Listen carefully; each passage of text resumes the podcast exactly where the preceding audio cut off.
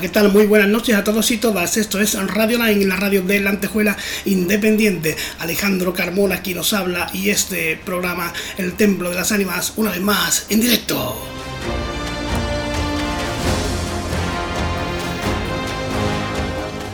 Puedes seguirnos a través de nuestra página de Radio Line en Facebook como el Templo de las Ánimas en YouTube, además transmitiendo de manera simultánea.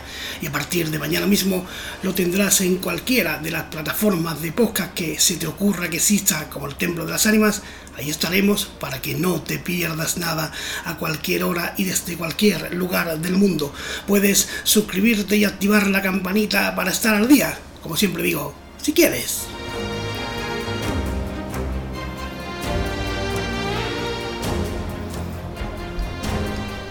En esta noche calurosa, calurosísima diría yo, de verano mágica, eh, en estas fiestas de, San Juan, de hogueras, de brujas, de duendes y hadas, nosotros viajamos, viajamos a un lugar mágico, a un lugar maravilloso, viajamos a la República Serenísima de Venecia.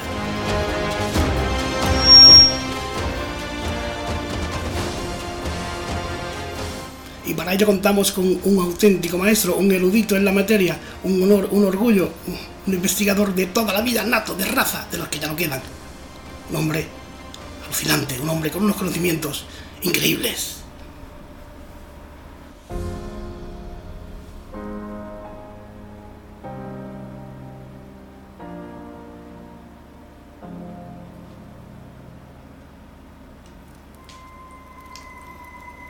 investigador y escritor, entre otras cosas, desde la comunidad valenciana, desde Valencia, creo que ya lo tenemos por ahí, Ángel Beitia. Ángel, muy buenas noches.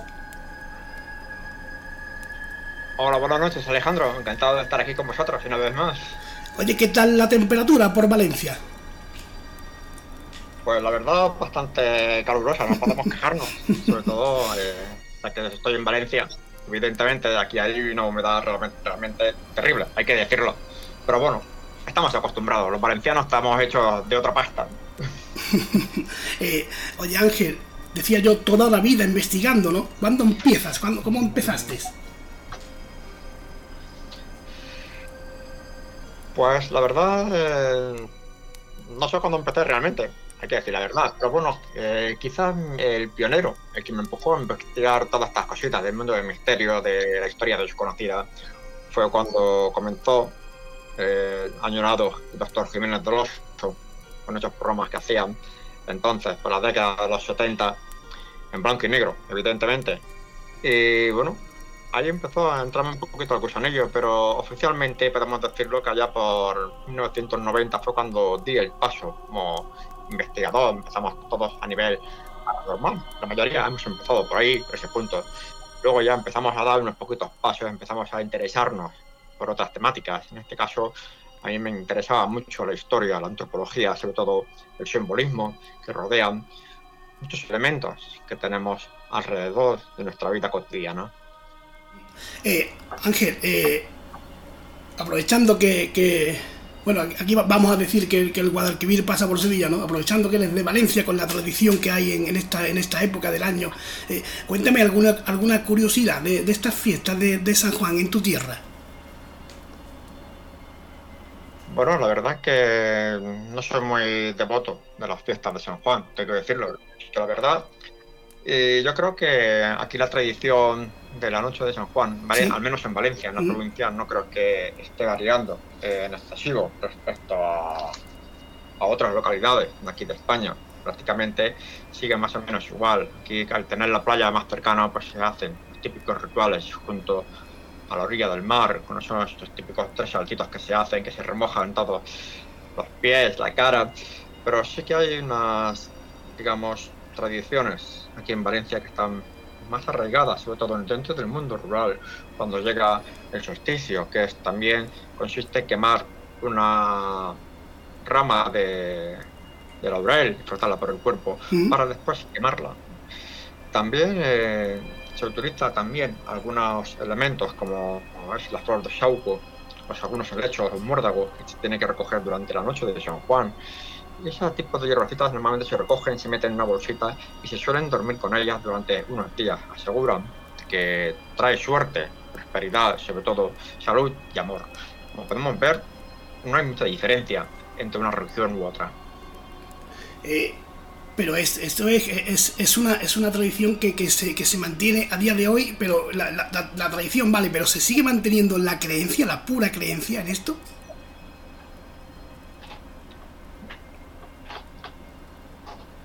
Yo creo que se puede mantener, yo creo que sí que las mantienen algunas personas que son más, digamos, están más profundizadas en este tipo de, de rituales, especialmente, como he dicho antes, dentro del mundo rural, aquellas personas mayores que son que conservan mejor aquellas tradiciones del pasado, las mantienen, aún siguen realizando algunos tipos de, rituales. Pero yo creo que, desde mi punto de vista, con el paso de los años, estas generaciones han desvirtuado mucho la celebración de San Juan. Estamos haciendo, digamos, rituales realmente absurdos y patéticos, tengo que decirlo, es verdad. Ya se está perdiendo mucho la auténtica esencia de la celebración del solsticio de verano. Además, una cosa curiosa, estamos celebrando esta festividad, o sea, un detallito muy importante, porque el solsticio entramos porque lo estamos celebrando, porque llega un, buen tiempo, por decirlo así, pero sí, es una cosa curiosa, porque a partir de ese día hay menos luz, los días se hacen más cortos, vamos camino hacia la oscuridad. Yo creo que el solsticio más importante debería ser el de invierno, que es cuando vencemos a la oscuridad y los días empiezan a ser más largos, hay más luz.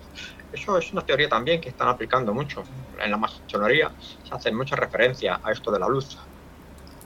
Eh, bueno, de hecho se, eh, hablando ya del tema, ¿no? Se, se, habla de que se habla de que se le puso esta, eh, eh, esta fecha al, al, nacimiento de Jesucristo, ¿no? Cuando, cuando llega, cuando llega el nacimiento, por eso precisamente, ¿no? Por el nacimiento de la luz, por, porque es el 25 de diciembre cuando comienza, ¿no? Bueno, es una coincidencia. Hay que tener en cuenta que cuando decimos el solsticio del 25 de diciembre, realmente la pregunta es ¿qué estamos celebrando el 25 de diciembre? Si supuesto todo el mundo dicen que es el nacimiento de Jesús y es un craso error. Realmente estamos celebrando la fiesta del Sol Invictus, porque según parece, según los datos que tenemos de la Biblia, parece que Jesús, que Jesús nació por abril, si no recuerdo mal. Entonces, claro, entonces hay unas discrepancias históricas que la gente está, digamos, mal informada. Yo soy partidario de enseñar las asignaturas de historia, pero hay que enseñarlas bien, tanto en los colegios como en los institutos, para que la gente pueda aprender de que muchas cosas que tenemos no son así.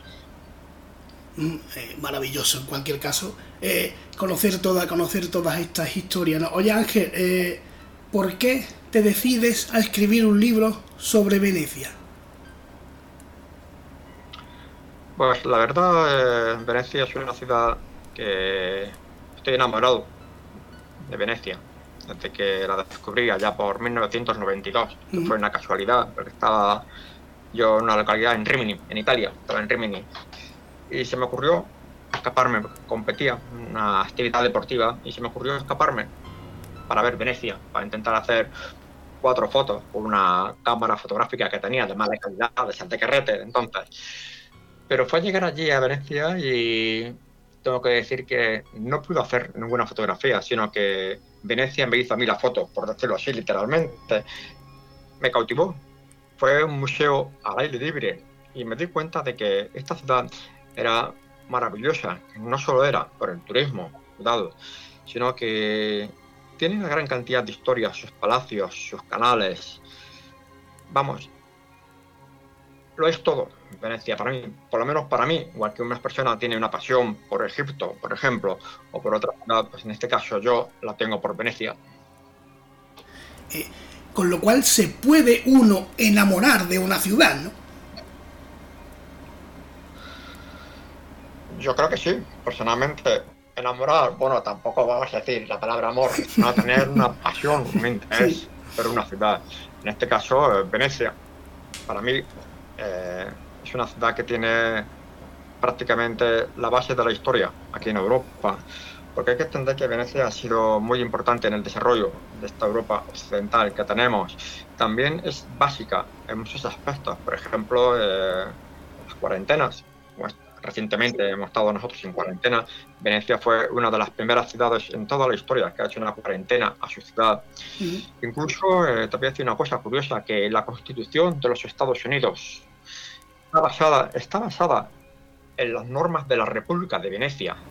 Incluso el proceso de elección papal que hay ahí en la ciudad del Vaticano está basado prácticamente como un calco a la elección del Duque de Venecia. Como podemos ver, Venecia ha influido en muchísimas cosas, no solo eso, sino también en el arte, en la música, sobre todo en la literatura del misterio, por decirlo así, porque Venecia fue realmente la responsable, por decirlo, de ese cambio. Por ejemplo, la figura del vampiro. Hablamos, siempre eh, hemos tenido la imagen del vampiro como un ser deforme, espantoso en la literatura. Fue cuando Lord Byron, en aquella famosa reunión de Villa Diodati, empezó a darle y asesorarle a John Polidori en esa novela titulada El vampiro. Ahí fue cuando cambió. El vampiro pasó a ser un personaje elegante, culto, guapo y atractivo.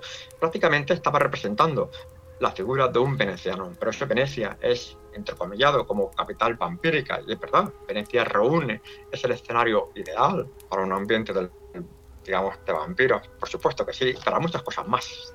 Qué maravilla. Eh, eh, oye Ángel, ¿por qué se le llama la Serenísima?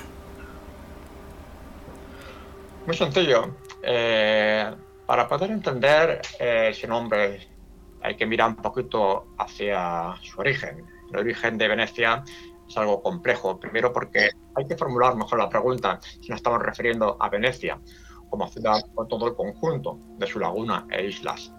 Aunque parece ser que todo fue a causa de las invasiones bárbaras, se refugiaron en las islas, ya que las tribus invasoras no sabían navegar, tenían un temor supersticioso a la niebla aunque realmente ya estaban habitadas antes de nacer la Venecia, que nosotros conocemos. Existen muestras arqueológicas como una estela funeraria que cita a Quinto II, es un personaje que vivió en el siglo I a.C., lo que sugiere la presencia del Imperio Romano.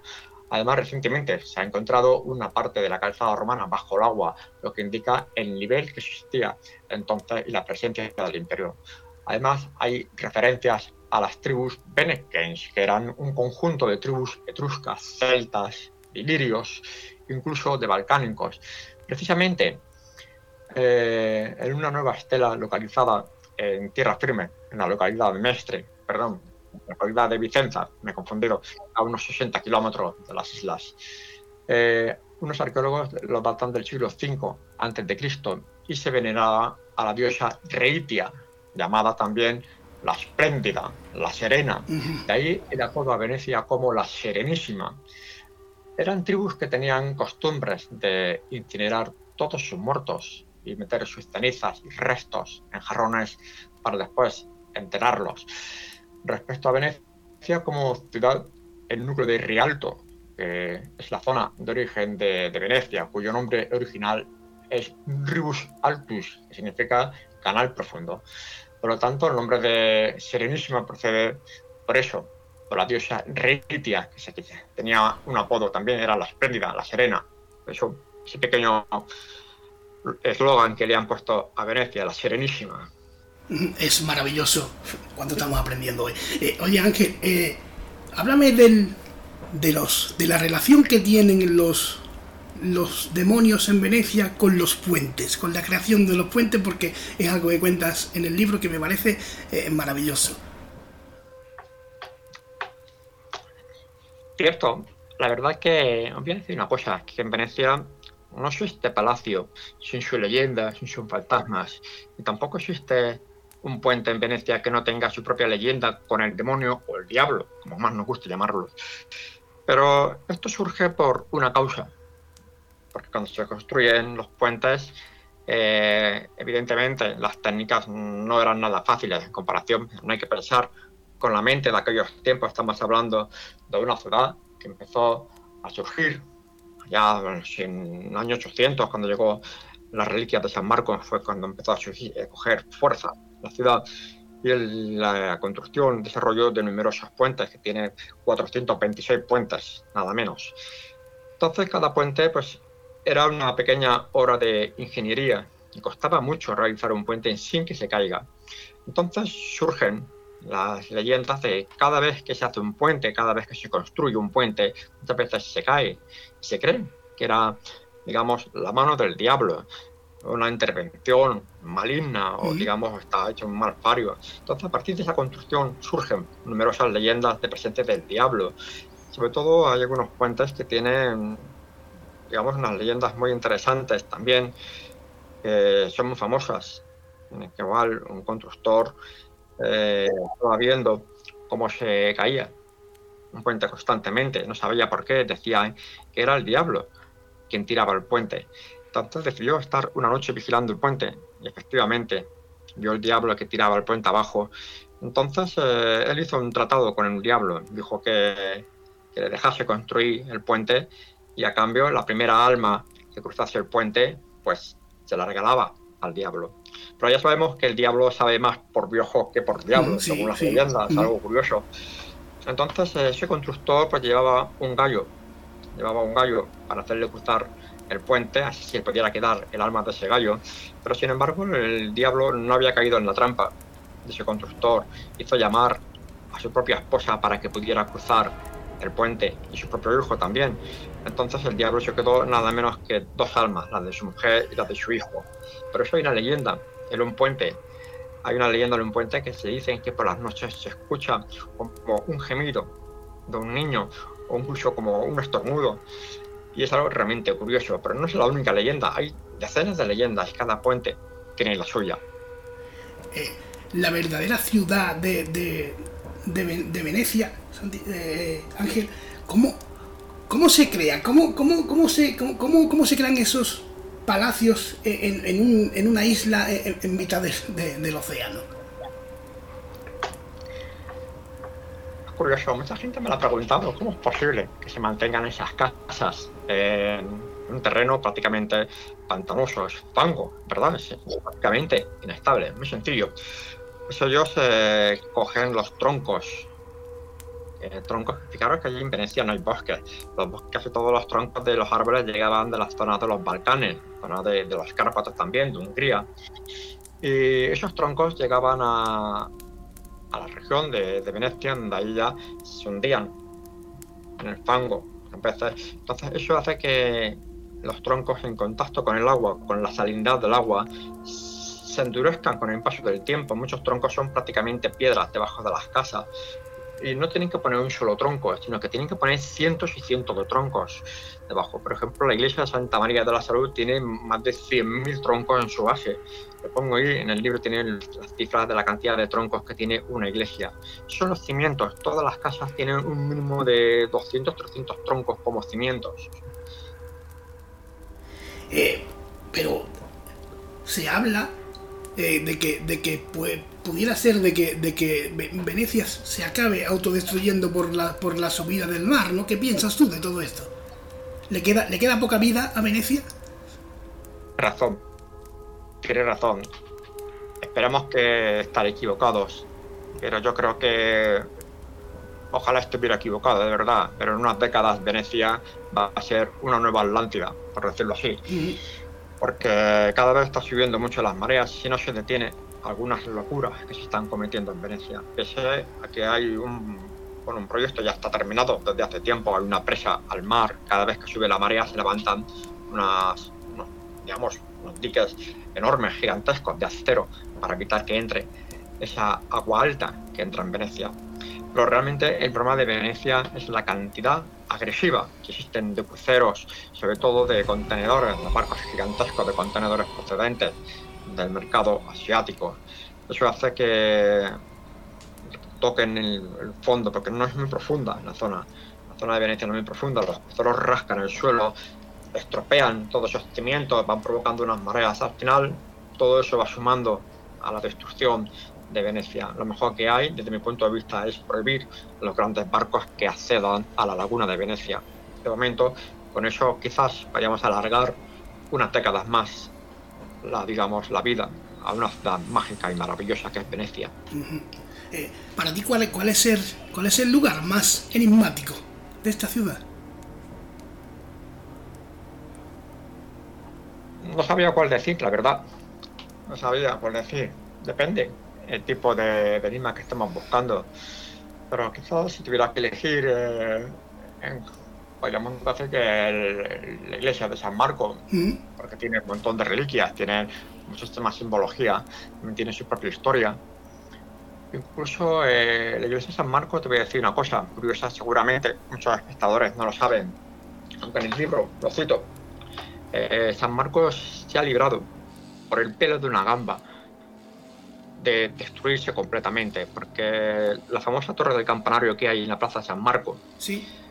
Eh, se había caído a través de un terremoto, se derrumbó, eh, se salvó milagrosamente de, vamos, la había frenado una famosa piedra que hay, un trozo de columna que hay en, la iglesia de San Marco, ahí frenó los escombros.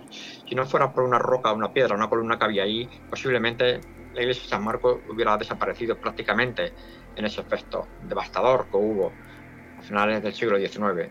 Es realmente terrible, pero bueno, son casualidades. Pero aparte de todo, eh, lo que más me llama la atención de la iglesia de San Marco es, son las reliquias eh, que tienen allí. Son los restos de San Marco, porque hay un momento que empezamos a dudar si esos restos que tiene son los del propio San Marco evangelista o son los de Alejandro Magno. Hay debate realmente curioso. Eh, para contar un poquito esto, te voy a contar que San Marco llegó al mundo en el siglo I, falleció en el año 88, es uno de los denominados evangelistas.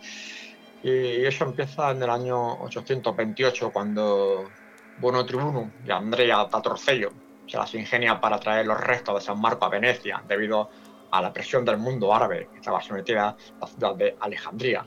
Entonces, cuando sus restos entre desechos de carne de cerdo, sabemos lo que significa para un árabe, pero es extraño que sean las reliquias auténticas, porque los martirios de Alejandría, como lo sufrió San Marco, era lapidar, después desmembrar y quemar hasta convertir en cenizas esos restos.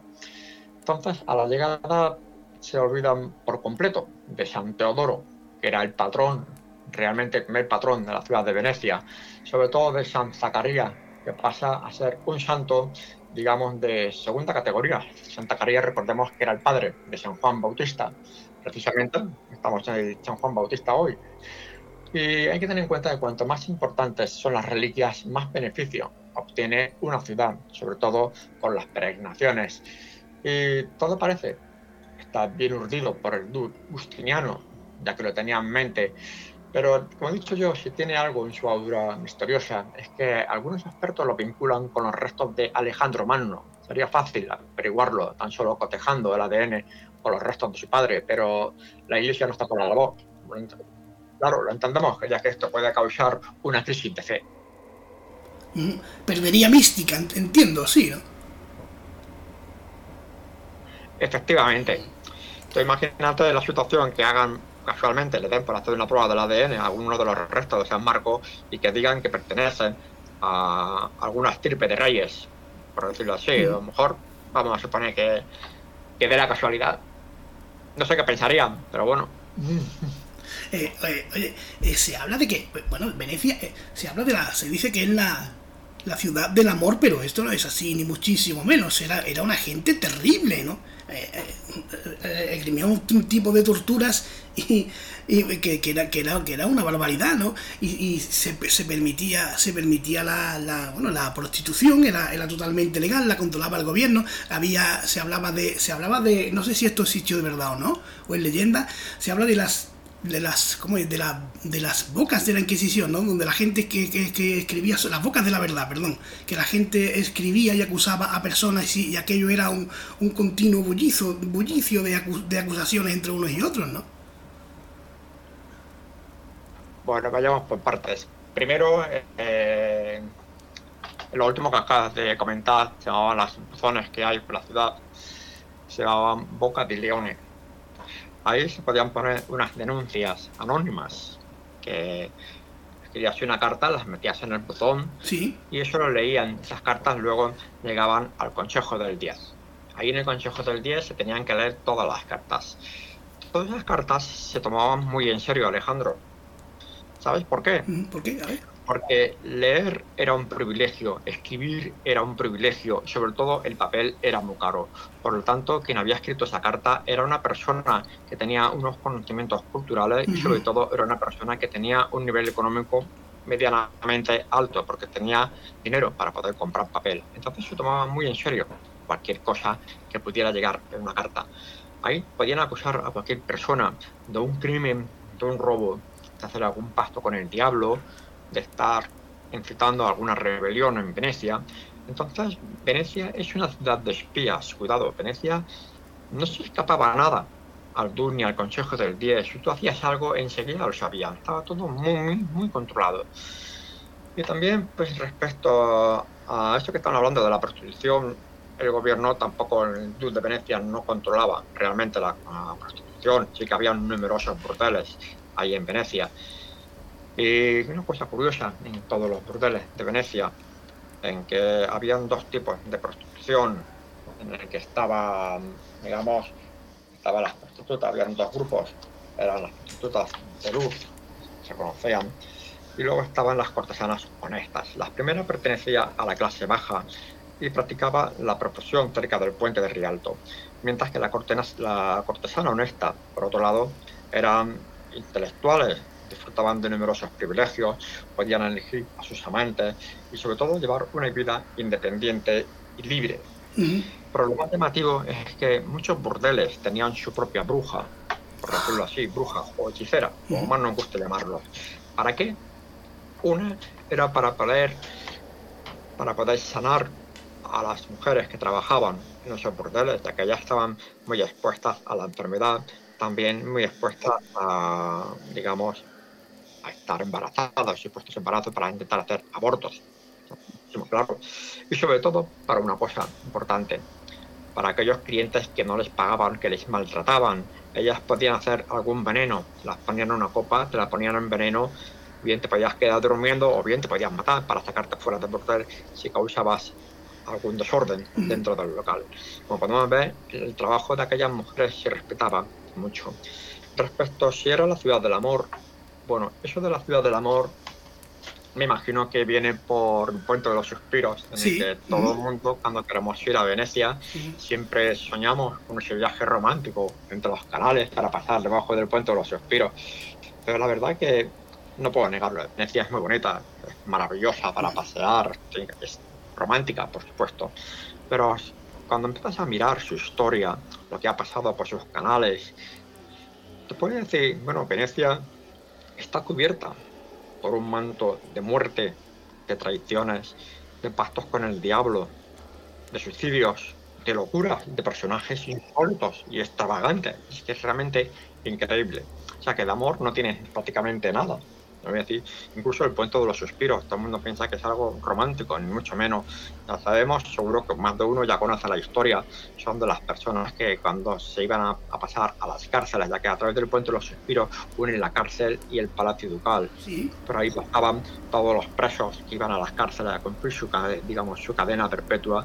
Entonces, a través de las ventanas veían por última vez esa bella Venecia, de, ahí su nombre, el suspiro, Puente de los Suspiros, suspiro, ya no había a ver esa libertad, ese canal tan maravilloso, de ahí surge.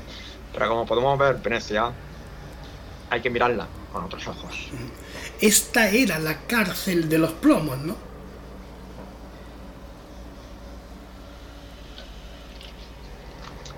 Efectivamente, la cárcel Plombi, en el cual eh, se ha hecho famosa porque os voy a contar una cosita curiosa. Ahí tuve yo una conversación con uno de los vigilantes y me aseguró que tenía prohibido grabar los vídeos, solamente eran cámaras de vigilancia, ya que al grabar los vídeos aseguran que muchas veces están logrando, digamos, eh, muchos espectros, muchas sombras extrañas, entonces no quieren que se convierta eh, en un alboroto público. Eso es lo que me ha contado persona. No es de extrañar, porque en las cárceles han fallecido mucha gente, era una cárcel dura. Cuando la visitas, algunas personas hayan visitado la cárcel del Piombi van se van a acordar de que son unas cárceles que son realmente tremendas, en el que la humedad, el calor y el frío te va a destrozar prácticamente. Pero lo que más, digamos, la más famosa de esa cárcel ha sido gracias a la presencia de Casanova. Mm, evidente. Personaje que nosotros, como conocemos, nació en Venecia en 1725 y es hijo de, una actriz de teatro Zareta Farusi, muy famosa. Entonces, eh, de pequeño, pues eh, se puso enfermo. Su madre no se le ocurrió otra cosa que llevarla a una bruja en la isla de Murano. Sabemos realmente qué tipo de enfermedad tenía Casanova. Y bueno, gracias a esa visita que hizo, pues Casanova empezó a interesarse por la magia y el esoterismo. Mm. Eso es según su autobiografía. Pero vamos a tener una cosita que cuando Casanova, después de su vida que él ha tenido, tengo que decir que Casanova era un estafador y un mentiroso, ¿eh? cuidado, sabía mentir muy bien. Eran, eran bocazas, hay que decirlo así. Eh, cuando lo traicionaron, a Casanova estuvo en la cárcel, estuvo casi, casi un año, por decirlo. Estuvo en la cárcel porque le espiaron un tal Manuzzi, le tendió una trampa. Realmente era un espía al servicio de la Inquisición y al Consejo del Diez. Y le denuncia por poseer libros prohibidos, entre ellos las clavículas de Salomón. El arresto le llega en julio de 1755. Y bueno, se fugó de la cárcel el 31 de octubre de 1756. Su fuga es algo extraña. Nos pasamos en su biografía, pero hay que entender una cosita curiosa. Nos tenemos que trasladar a ese momento que se fuga de las famosas cárceles del Piombi, que cuentan que se escapó por los tejados tras unos intentos. Pero yo creo que se escapó gracias a muchos conocidos que él tenía, que pudo sobornar de una forma u otra a los vigilantes. Eh, además, tengo que añadir que no podemos olvidar que carecemos de testigos de la fuga. Te voy a explicar por qué no hubo ni un solo testigo de la fuga. Ese día que se escapó Casanova era la noche de difuntos. No hay nadie en la calle. Hay miedo a los espíritus que vagan por sus canales, por sus calles. De ahí su leyenda porque faltan testigos creíbles. Era un poquito farsante Casanova respecto también al número de, eh, de, los amantes que ha tenido. No fueron tantas porque pagaba por servicios de prostitución, ahí gastaba su fortuna a causa de los beneficios del invento de la lotería que convenció al rey de Francia en 1757 y se llevaba buenas comisiones por la venta. De ahí esa fanfarronería de gran amante. Incluso, eh, algo que dudo, narra en su autobiografía que una monja le hizo una felación a través de una teología, una vida curiosa, que debemos separar eh, un poquito la fantasía y realidad en Giacomo Casanova. Él es lo, único que tenemos de él es su autobiografía, eh, porque eh, es la, yo es la primera vez que oigo. Efectivamente, nos pasamos prácticamente, nos estamos pasando en su autobiografía, pero cuando ves, yo siempre recomiendo cotejar un poquito en ese momento que estaban sucediendo las cosas, esas leyes que habían en Venecia, en esos momentos, esas tradiciones. Entonces, vamos a ir entendiendo un poquito la vida de Casanova. Mm, eh, Claro, es que es la primera, la primera teoría que yo oigo de que, de que bueno, de que no de que no escapó, en realidad no escapó, sino que sobornó a los guardias, ¿no? Sí, tiene que sobornar a los guardias porque él tenía dinero, era un protegido. Porque cuando, antes de, tenerle, su vida eh, se dedicaba a tocar el violín, eh, precisamente en el hueto, con los judíos tocaba el violín y ganaba poquito de dinero. Pero casualmente un día, pues, eh, un señor le dio un infarto. Entonces, como tenía un poquito de conocimientos, le salva la vida. Se llama Bateo Bragadín, nada menos era un senador de Venecia. Entonces, eh, se encariñó, bueno, no es que se encariñó, le agradeció, le ayudó, le empezó a llevar a los palacios para tocar el violín. Entonces él comenzó, gracias a sus conocimientos de la música, sus, conocimientos de teatro que le estaba dando su madre, recordemos que era actriz, sobre todo a ese poder que tenía ese, digamos, senador veneciano, eso le hizo que él subiera en su nivel de vida, empezó a ganar dinero también, empezó también a estafar, a robar, a pedir dinero a mucha gente y no devolverlo. Entonces, a raíz de ello, surge también muchas historias curiosas de el peculiar Casanova.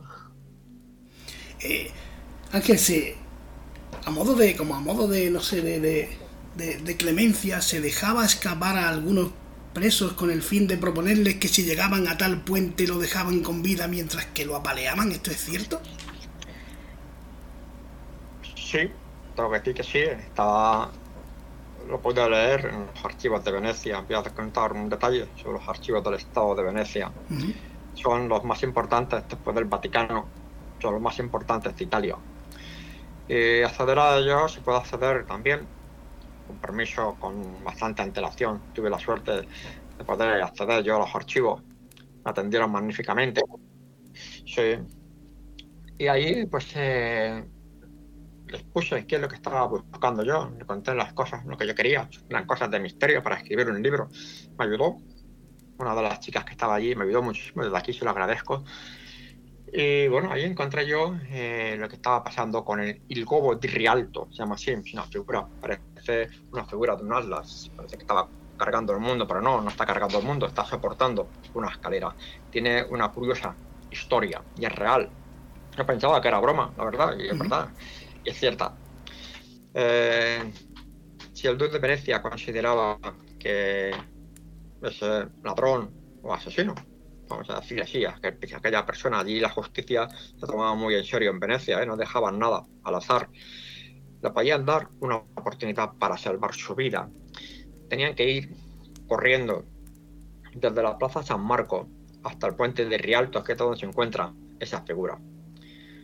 Parece que, bueno, que sencillo, ¿no? Pero no, no es nada sencillo. Hay una distancia considerable. Tienes que salvar muchos puentes. No te puedes tirar a los canales, porque entonces te sacarán los canales te pueden castigar físicamente. Entonces, eh, mientras estás corriendo hasta llegar a esa figura que se llama el Gobo di Rialto, te está esperando toda la población de Venecia. Ahí te pueden apalear, te pueden tirar piedras, te pueden tirar hasta dagas, cuchillos, te pueden hacer todo lo que ellos quieran.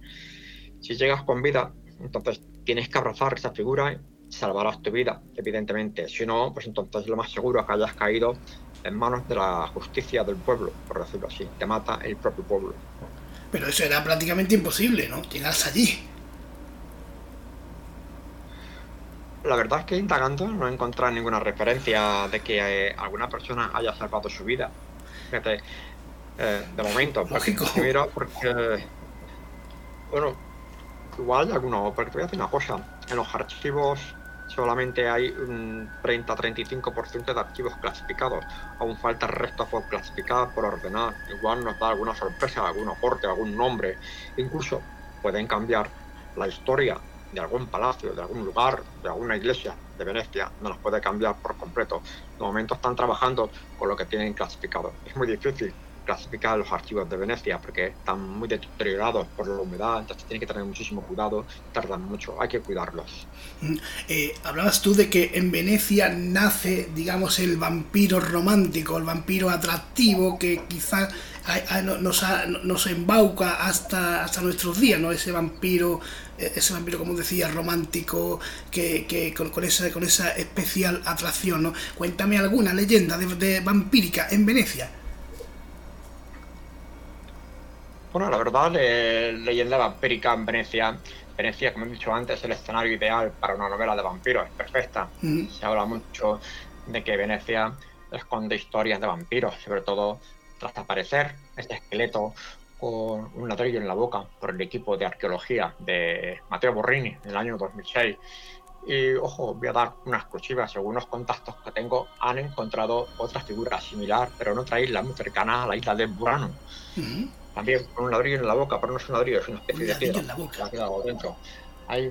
pero creen que, como me han dicho, es casual, son muertos, son fallecidos de la peste, se arrojaban el fallecido sin más, o las fosas, zonas fosas se tiraban. También han notado una curiosa fractura de las costillas que protegen el corazón, nos sugieren que parece que ha sido clavado con una estaca. Pero Venecia, eh, hay que decir una cosa, era muy famosa por un cuchillo, un cuchillo llamado es una daga larga y fina, y tenían, los venecianos tenían fama de ir directos al corazón, posiblemente sean restos de personas asesinadas. También se especula eh, con el vampirismo en Venecia porque existen muchas representaciones del dragón, lo vinculan a la orden del dragón de Brad Tepes, Pero que tener una cuenta muy importante. La orden se fundó en 1408. Recordar que estos símbolos ya estaban en Venecia. Y hay que recordar que el primer patrón antes de San Marco era San Teodoro de Amasea, cuya fama era por derrotar un dragón que fue sustituido por San Marco en el año 628. De ahí la tradición de seguir la huella y el simbolismo del dragón, lo hemos siempre exhibido en una de las famosas columnas de Venecia, que por cierto es una copia, la original está en el Palacio Ducal. Pese a ello, eh, tiene sus vínculos rituales inspirados en el vampirismo. Hay constancia de que a menudo se reúnen en, algunas cestas, en las criptas, especialmente San Simeón Piccolo, incluso en iglesias, en la cual beben sangre de su líder. Tuve un pequeño problema, yo lo cuento en el libro, un pequeño problema yo en la noche, fue una casualidad y no tenía realmente no tenía objetivo de cazar ningún, ninguna cesta, ningún elemento vampírico, pero me he dado cuenta que en la soledad de la noche estaba haciendo unas fotografías a una iglesia y en ese preciso momento salían, por lo visto, salían una reunión de índole satánica o vampírica, no vi nada. En la reunión las vi como salían unas personas con una túnica en sus brazos, quise hacer una foto, pero me pillaron porque el flash les, me delató, no salió bien la imagen, porque curiosamente esto sucede cuando llegan las grandes fortunas durante la muestra de Venecia. Supuestamente, eh, bueno, pese a todo seguiré vigilando, haré el mejor plan de fuga y fotografías para intentar. Y esto ocurre en una iglesia que existen este tipo de sociedades y se reúnen en algunas criptas, como he dicho. Em, bueno, esa iglesia que, menciono está muy cerquita del Palacio Ducal. Ahí suelen reunir personas de alto standing. Y también tengo otro aporte de una iglesia, se llama la iglesia Santa Margarita, que está construida sobre un antiguo templo pagano de los primeros pobladores de antes del nacimiento de Venecia. Según parece, bebían sangre, tanto animal como humana. Pese a todo, como podemos ver, Venecia eh, es un escenario perfecto para la vida vampírica, por decirlo así. Así que si alguien cree que existen vampiros por Venecia, pues no lo sé. Yo los animo a que se pasen por la noche e intenten cazarlos. Maravilloso. Eh, háblame de la, de la isla de Povelia.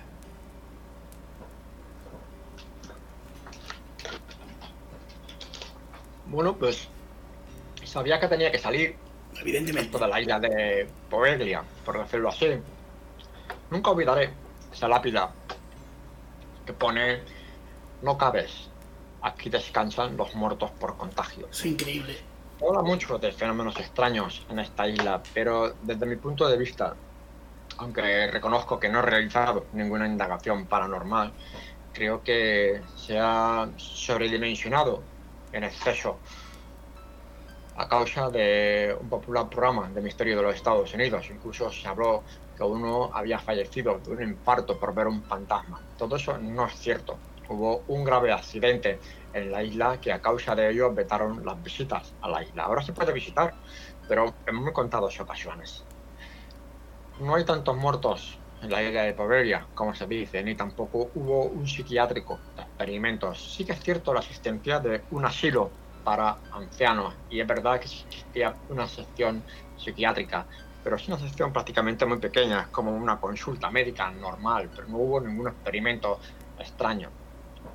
Así que todo forma parte de la leyenda. Poveglia tiene su historia, era un punto importante de acceso a Venecia, incluso un lugar donde debían permanecer muchas embarcaciones en cuarentena antes de entrar a la ciudad con precaución.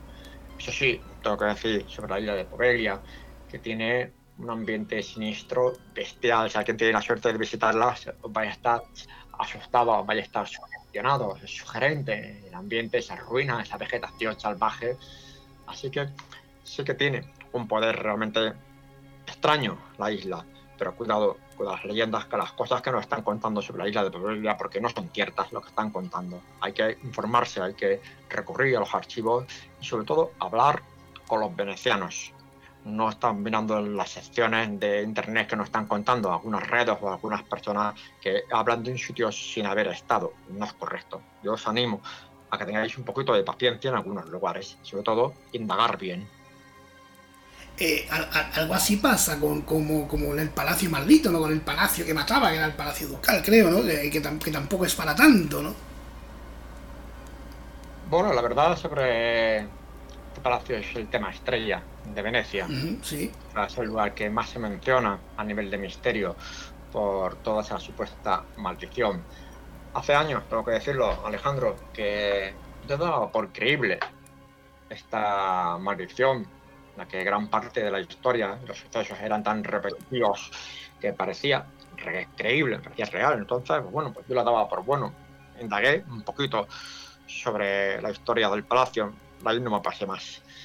Pero entonces yo un día decidí eh, indagar algo mejor en el palacio, decidí indagar en los personajes, indagar quiénes serán, sobre todo cuántas personas realmente han pasado por el palacio Cadario, siempre estamos hablando de los mismos personajes, estamos hablando de cuatro o cinco casos que han ocurrido en el palacio y con esos cuatro o cinco muertos que hay ya estamos catalogando como palacio maldito. Pero hay que tener en cuenta que cuando me llevé una sorpresa indagando en los archivos del catastro de Venecia, han pasado por nada menos más de 100 propietarios del palacio. Ojo, estamos hablando apenas de un 5 o 7% de esos personajes. Pues la verdad, eh, lo que te voy a contar, eh, ese palacio tiene 500 años de historia, estamos hablando de 5 cinco, siglos, no de una década. Evidentemente, al final, eh, un lugar que tiene 500 años de vida, algo sucede. El lugar, se puede hablar de muertes, pero hay que decir que solo hay constancia oficial de una muerte violenta, de un asesinato precisamente en 1980, en una época moderna. El resto no fueron asesinados en el palacio. El dueño eh, Giovanni Dario no falleció joven ni fue asesinado, fue por vejez, murió en 1494, tenía más de 80 años. En aquella época era un privilegio, ya que en el momento que falleció el propietario del primero, Giovanni Dario, eh, estaba en plena epidemia de la peste. Hay que tener esta, ese detalle es muy importante. Y la muerte de Giovanni supuso un problema financiero para su hija, su hija Marieta, cuyo palacio lo hizo para ella. Quizás su muerte fue provocada por la depresión al verse fuera del Consejo de los Diez, porque formaba parte del Consejo de los Diez. Y quizás, al parecer, fue expulsado, no se sabe a ciencia cierta por el momento, pero observando un poquito la vida veneciana de su época, existía ese buzón, esos buzones que hemos hablado, los bocas de leones, posiblemente le haya llegado alguna carta de que hayan hablado mal de ese personaje, lo hayan expulsado del Consejo del 10. Hay que decirlo que lo que más me intriga de ese palacio es su constructor, es Pietro Lombardo, un miembro de los Fedeli d'Amor, una sexta iniciática que no llegó a formar parte, perdón, eh, llegó a formar parte Dante, famoso de la Divina Comedia, como parte de esa sexta, eh, no solo eso, sino que tenía un interés exagerado por el esoterismo cualquier objeto extraño le interesaba. Además, su especialidad no eran los palacios ni las iglesias, a pesar de una obra de arte como es Santa María de Miracoli, sino de tumba de cenotafio. Estaba vinculado siempre con la muerte, por decirlo así. Tiene una historia curiosa, el palacio. Eh, pero tengo que decir que no es de mi agrado denominarlo maldito, puesto que han pasado más de 100 propietarios y nunca hubo nada destacado en sus vidas. Hubiera estado anotado posiblemente alguna incidencia, porque en Venecia gusta anotar su crónica prácticamente diaria.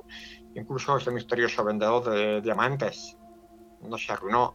Eso no es cierto, simplemente no podía vender diamantes por una ley vigente y tuvo que vender el palacio e irse.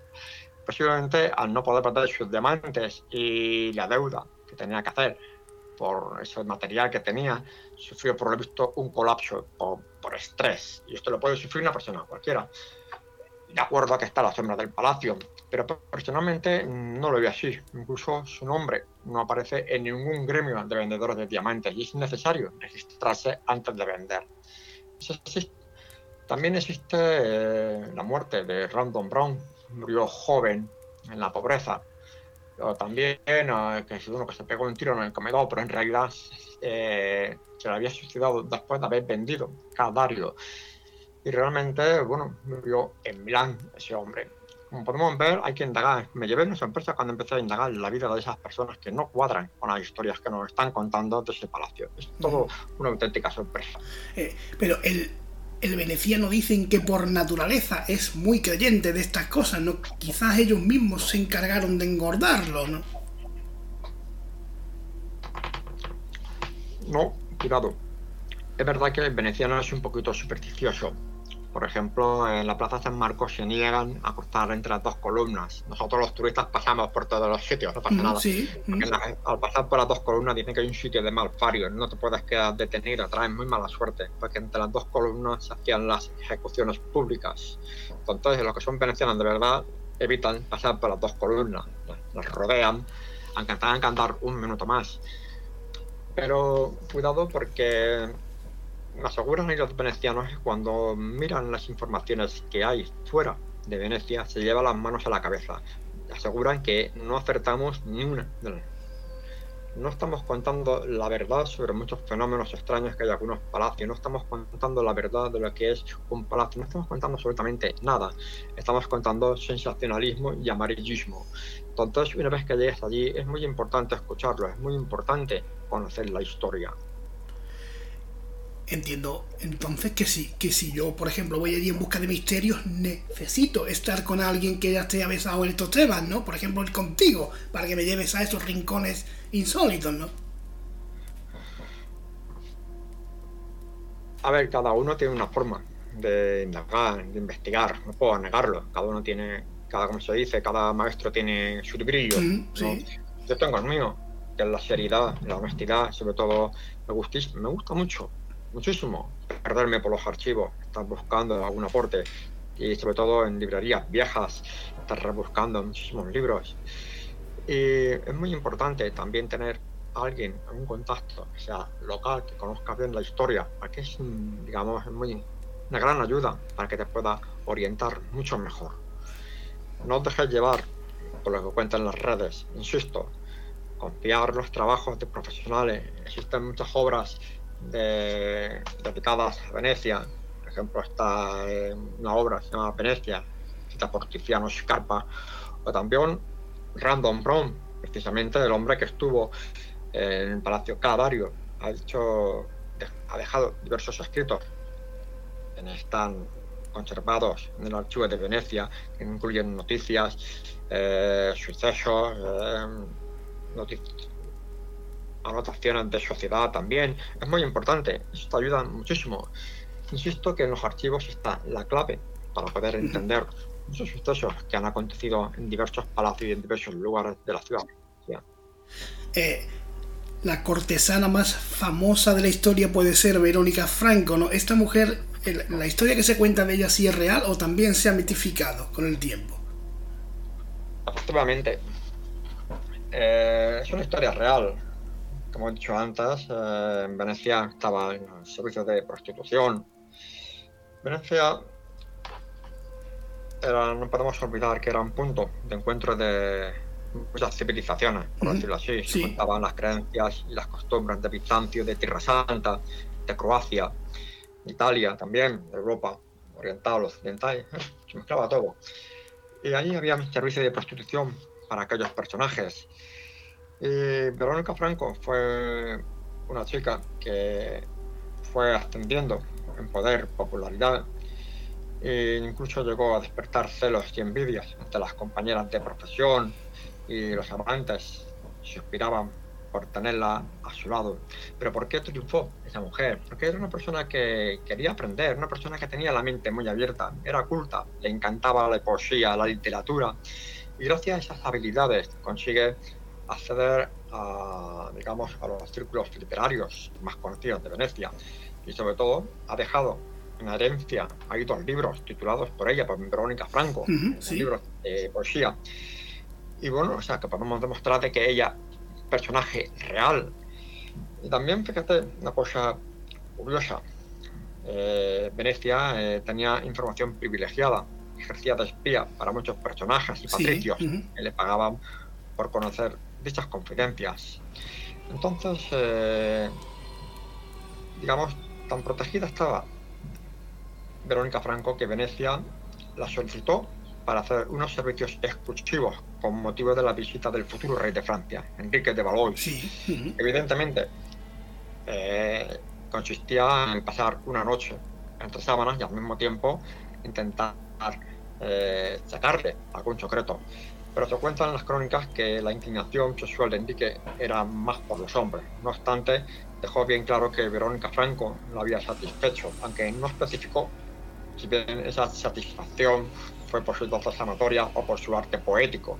Sin embargo, poco se sabe de esas informaciones confidenciales que supo manejar Verónica Franco con muchísimo cuidado. Eran muy perseguidas este tipo de, de mujeres de prostitución de alto standing, de que ellas tenían muchos secretos. Y recordemos que Venecia era la ciudad de los espías. Sí, Vamos decir que Verónica sí. Franco era la Matahari de su época. Maravilloso. Eh, a las cortesanas sí se les permitía acceder a, lo- a- a los libros, a poder estudiar, poder formarse, ¿no? Sí, por supuesto. Las familias tenían muchísimos privilegios, incluso podían elegir sus propios amantes. Las otras no, las otras tenían que aceptar a quien les pagara. Igual te podía atacar a un señor que era más feo que picio, pues Sí. bueno, como pagaba los servicios, pues te aguantaba. Sin embargo, las otras no, por mucho dinero que, que ofrecieran, si no les gustaba, pues no. Podían rechazarlo perfectamente, estaban en su derecho.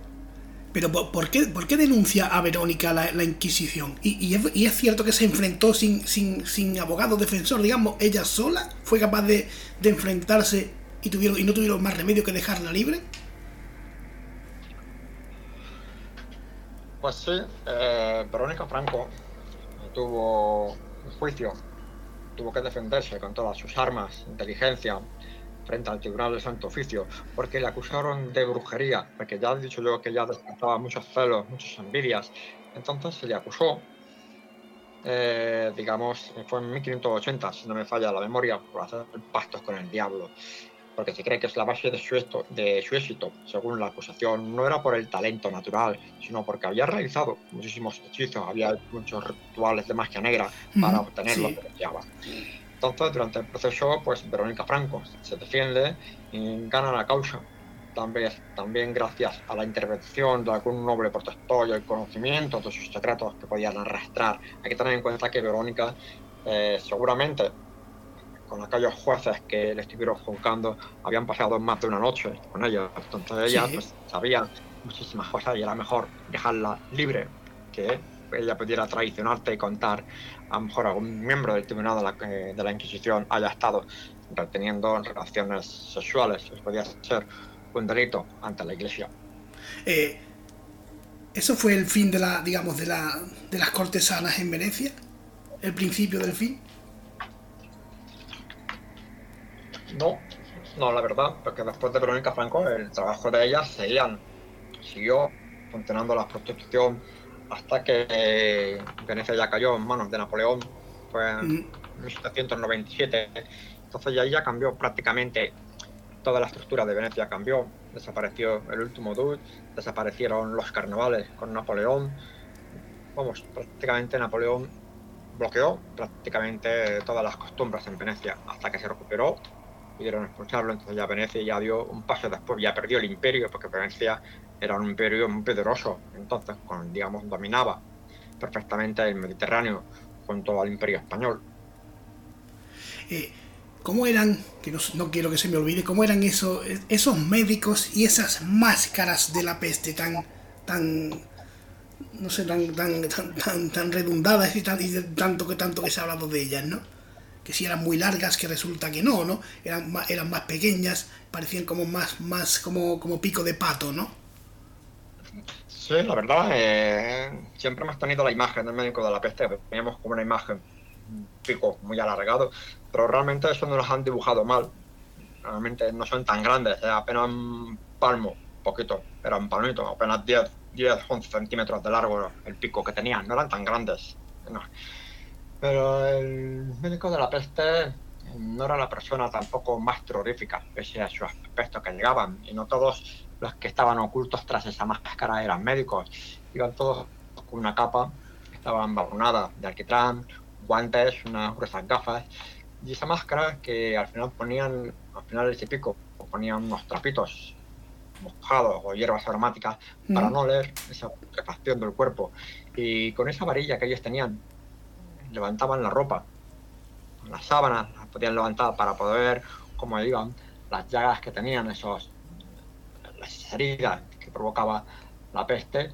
Y también eh, servía, ya que era una varilla de abedul, servía también para sentir las pulsaciones a través de la vibración de esa varilla, sentían las pulsaciones. Entonces ellos, pues, bueno, eh, ellos, pues, podemos decir que eran jueces de tu propia vida. Decidían si tenía esperanza de sobrevivir, te dejaban estar, o bien te podían enviar a uno de los lazaretos. Allí los lazaretos eran la sentencia, allí normalmente acababa la vida de los infectados. Y bueno, ya sabemos cómo eran las epidemias de la peste, pero realmente el médico de la peste lo que recomendaba eran baños con vinagre y tapar las ventanas con unas telas bastante pastas, adornadas también en alquitrán. Eh, ¿Fueron los, los, los, judíos los que dieron con la, con la solución a la peste?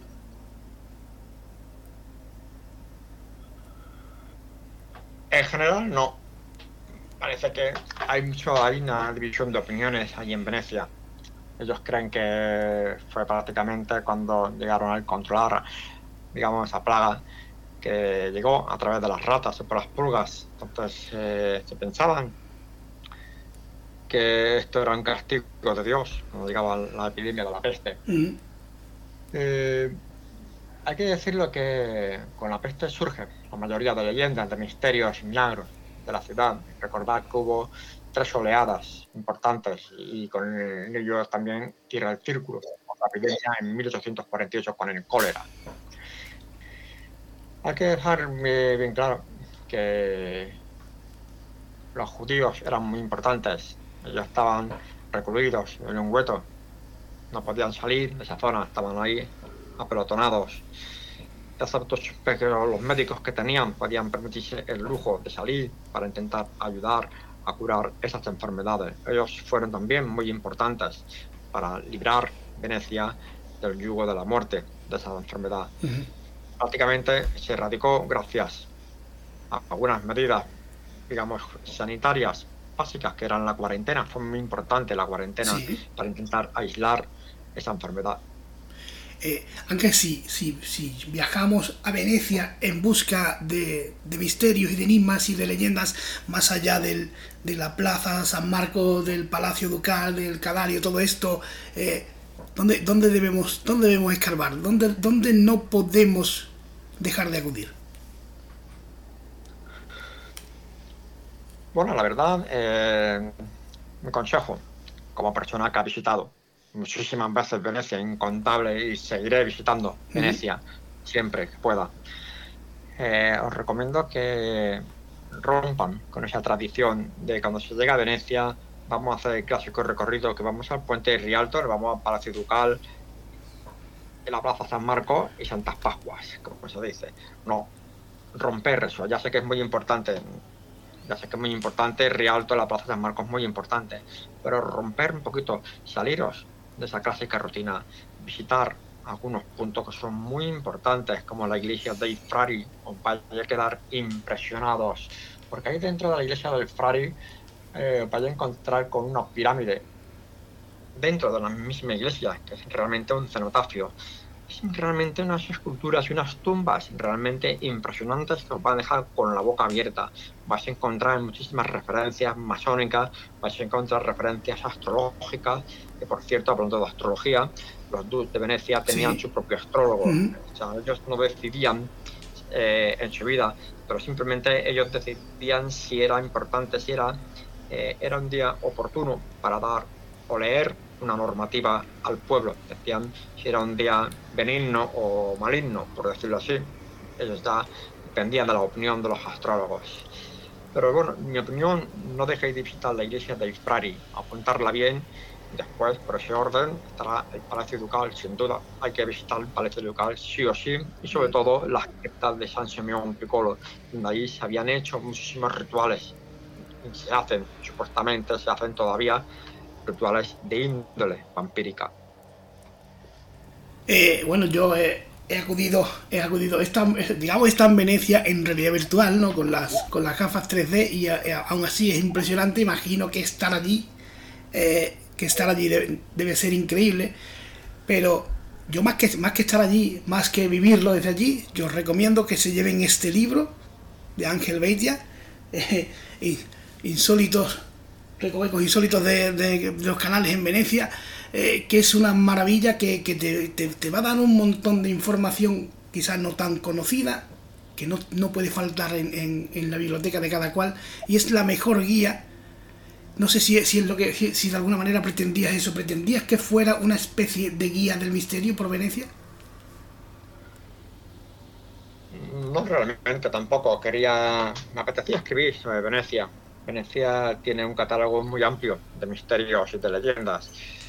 Y la verdad que me gustaría continuar con esta aventura del misterio a través de sus canales, seguir jugando en sus historias, eh, sobre todo a nivel de criminología, ya que en Venecia han ocurrido realmente crímenes, realmente insólitos, crímenes realmente horrendos, que a nuestros ojos, si ese crimen se hubiera ocurrido en pleno siglo XXI, nos hubiera horrorizado, nos hubiera vamos, la opinión de la sociedad se hubiera alarmado, se hubiera subido por las paredes, porque en aquella época podemos decir que eran casos normales, por decirlo así.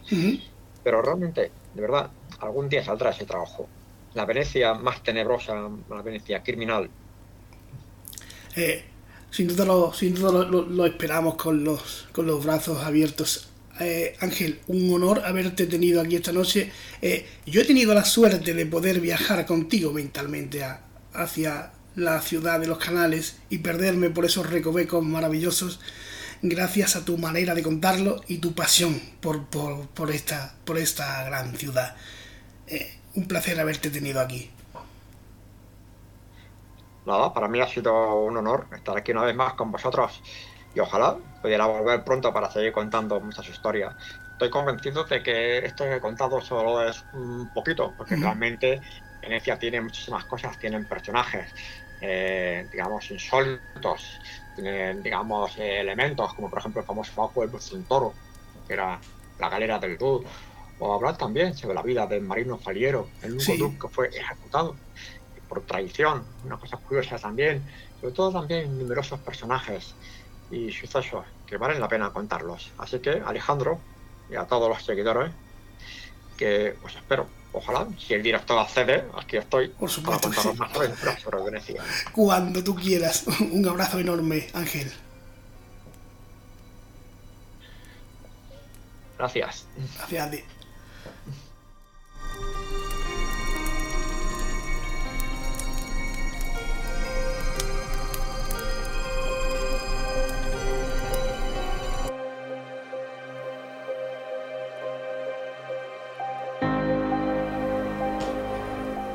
Bueno, amigos y amigas, pues esto ha sido una maravilla. Eh, estar aquí con estar aquí con Ángel, eh, conocer todas estas historias,